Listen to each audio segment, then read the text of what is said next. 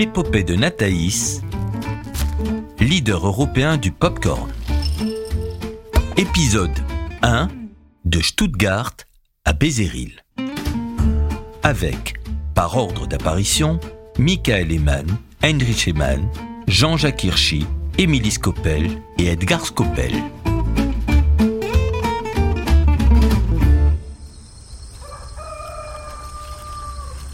Elle a poussé comme un pied de maïs.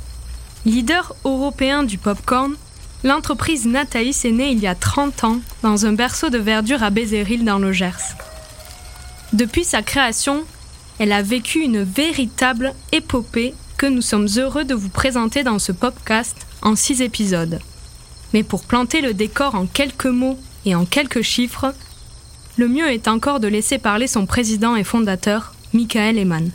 Nathaïs, aujourd'hui, c'est toute une filière avec 220 agriculteurs producteurs, avec 70 millions de chiffres d'affaires, 140 euh, collaborateurs. On produit à peu près 50 000 tonnes de maïs à éclater et qui est vendu euh, à environ dans 50 pays, euh, essentiellement en Europe, mais au-delà de l'Europe aussi, un grand export, donc 50 pays dans le monde. Cette réussite éclatante comme un grain de maïs, prend sa source en 1981, lorsque le père de Michael, Heinrich Eman, se voit contraint d'abandonner ses terres à l'aéroport de Stuttgart qui devait s'agrandir. Agriculteur de pointe, spécialisé dans la production d'œufs, Heinrich n'est pas vraiment surpris, nous a-t-il confié avec un brin de fatalisme.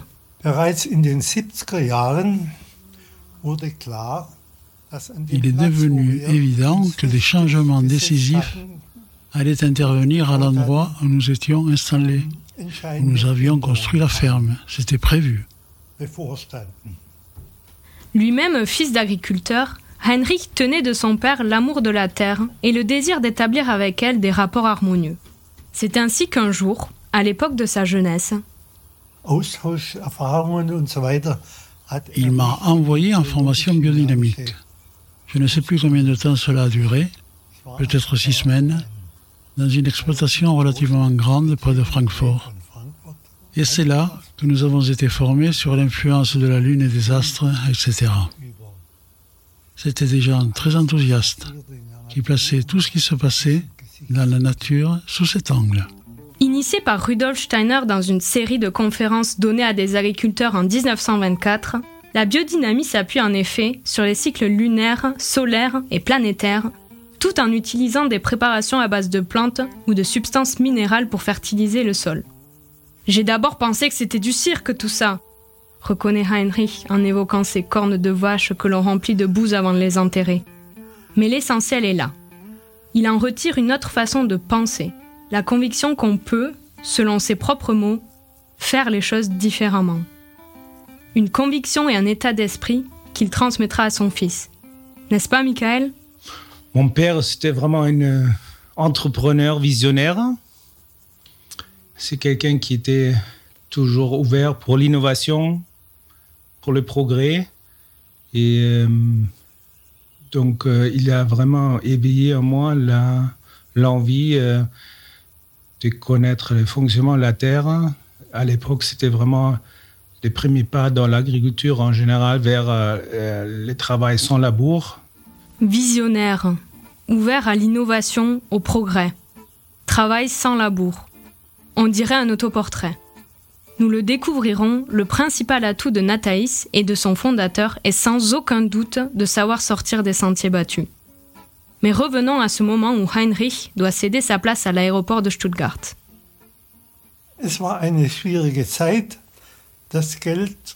C'était une période difficile où la valeur de l'argent diminuait d'année en année. Et les terrains qui étaient proposés en remplacement étaient fixés à des prix plus élevés de jour en jour. Nous avons cherché pendant des années en Allemagne des surfaces de remplacement appropriées, mais nous n'avons pas réussi à conclure un accord qui nous satisfasse. Heinrich Eman décide donc de chercher son bonheur en France. Travailler au-delà des frontières de son pays ne lui fait pas peur. Sa ferme a toujours été ouverte à des stagiaires venus du monde entier pour passer quelques mois dans l'exploitation agricole. Il entraîne dans sa quête son ami Jean-Jacques Hirschi dans les souvenirs 43 ans plus tard, demeure bien vivace. Heinrich Ehemann et moi-même faisons partie de la communauté ménonite. Celle-ci était très présente historiquement dans le monde agricole et nous nous connaissons depuis de longues années.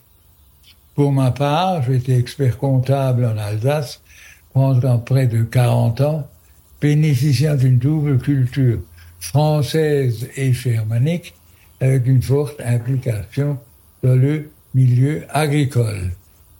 Heinrich avait compris qu'une surface minimum de bonne terre était indispensable pour assurer la pérennité d'une exploitation agricole.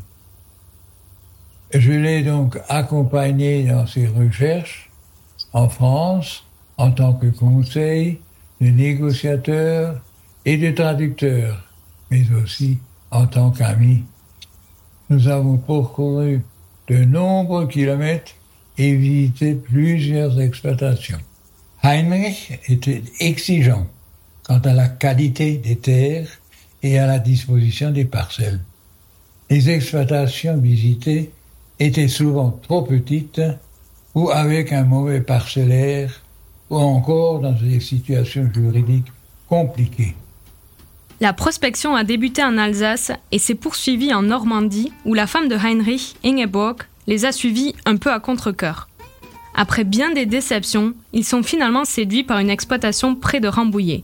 Top là Rendez-vous est pris chez un notaire parisien, toujours en présence de Jean-Jacques Hirschi, dont le rôle de traducteur est plus que jamais nécessaire. Une heure s'écoule. Deux heures. Trois heures. Enfin, la porte s'entr'ouvre, le vendeur glisse sa tête et déclare avant de s'éclipser qu'il se désiste. Un peu découragé, Heinrich et sa femme se sont dit qu'ils ne parviendraient certainement pas à réaliser leur projet de ferme en France. On met tout de même le cap au sud, mais Ingeborg craque un peu, témoigne son mari. Nous étions fatigués et sans espoir. Après le troisième ou le quatrième jour de recherche, nous nous sommes retrouvés devant la gare de Limoges. Ma femme m'a dit Arrête-toi, arrête-toi, je veux rentrer à la maison. Je vais maintenant prendre le train pour rentrer chez moi. Heureusement pour moi, il n'y avait pas de train. Il aurait fallu attendre une demi-journée. Nous sommes mis d'accord tous les deux, après une longue promenade. Nous allions faire encore deux tentatives et rentrer chez nous si l'on ne trouvait rien. Et ils ne sont pas rentrés chez eux. La toute dernière tentative est la bonne.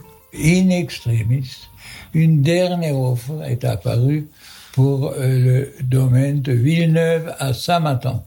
Pour préciser les propos de Jean-Jacques Hirschi, le domaine de Villeneuve se situe au nord-ouest de Saint-Matan, dans le village de Bézéril, qui compte à l'heure actuelle quelques 120 habitants. Si vous arrivez par la D4, vous découvrirez une charmante gentilhommière et l'église du XVIIIe siècle pourvue d'un clocher-mur à trois cloches et bien évidemment les bâtiments de Nathaïs que personne, à cette époque, ne pouvait imaginer.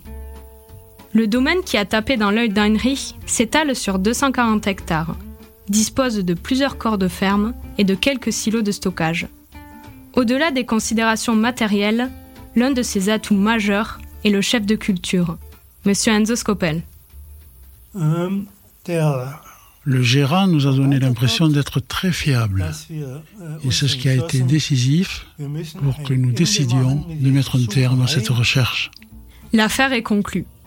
Une relation de confiance s'établit entre Heinrich Emann, Enzo Scopel, hélas aujourd'hui disparu, et sa femme Emily. Le couple sera même invité en Allemagne, dans la ferme familiale où les Emann vivent depuis 1960. Leur collaboration étroite permet à Heinrich de diriger le domaine de Villeneuve à distance, depuis son pays natal. Madame Émilie Scopel nous dépeint le tableau. Mon mari, il avait la responsabilité, comme il n'y avait personne sur place, de placer les cultures. Mais enfin, ça, il nous mettait au point ensemble.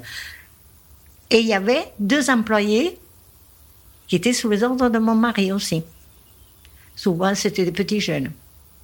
Et alors, il, labourait, il semait, il travaillait la terre. Euh, Et il avait la responsabilité de, de tout ça puisqu'il n'y avait personne sur place.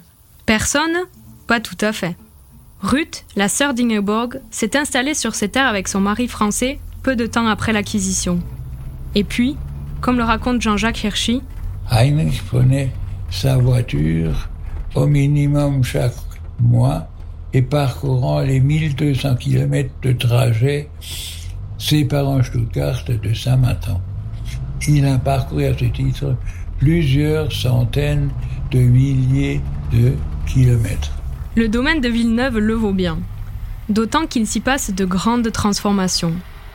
Fidèle à ses convictions, Heinrich Emann a acheté un semoir Horsch et accompagne le chef de culture dans l'arrêt du labour. Cette technique favorise l'activité biologique du sol et permet de lutter contre l'érosion. Même Edgar Scopel, le fils d'Enzo, en a été tout surpris. Ce que je me souviens, c'est tous les changements qui ont été opérés. Euh, mon père travaillait dans ce domaine avec des, céréales, avec de la culture traditionnelle. Et euh, donc, avec l'arrivée de la famille Eman, il a fallu. Euh, il y a eu beaucoup de bouleversements de ses habitudes. Ça, c'est ce, qui m'a le plus marqué. Beaucoup de discussions sur le non-labour, beaucoup de discussions sur euh, la nouvelle façon de, de travailler. Et donc voilà, il a fallu qu'il s'adapte, qu'il évolue. Et ça a été pour lui une, une, grosse remise en question, mais quelque chose qui finalement y a beaucoup plus parce qu'ils ont gardé très bon, même quand euh, il est parti du domaine, ils ont gardé très bon contact avec Michael. Donc c'était pour lui, une, je pense, une très bonne expérience. Mais lors de l'installation de Heinrich, Michael Eman est encore bien jeune. Le moment est d'ailleurs venu que le fondateur de Nataïs nous parle un peu de lui. Donc j'ai grandi euh, sur une euh, exploitation agricole euh, en Allemagne, près de Stuttgart. Donc on était une grande famille, j'ai deux sœurs et deux frères. Donc je suis au milieu, j'ai une frère et une sœur plus âgée, une frère et une sœur plus jeune. Et on avait toujours plein de monde autour de la table, donc ça veut dire il y avait toujours des, personnes en stage ou en, en, apprentissage chez nous. Et mes souvenirs, c'est que c'est toujours euh, très vivant et très agréable à la maison. J'ai des très bons souvenirs à mon enfance. De son enfance, mais aussi de son adolescence. Michael a 15 ans quand, avec ses frères et sœurs, il découvre le Gers qui lui paraît délicieusement exotique. Pas une seconde, évidemment, il n'imagine l'importance que ce coin de Gascogne prendra dans sa vie. Lui, c'est à l'école allemande et sur l'exploitation familiale de Neuhausen qu'il effectue son apprentissage agricole, avec une incursion d'une année dans un élevage porcin. Un jour, parmi les stagiaires qui viennent travailler dans la ferme de ses parents, Michael repère une jeune américaine qui se prénomme Amy. Elle se trouve ici un peu par hasard.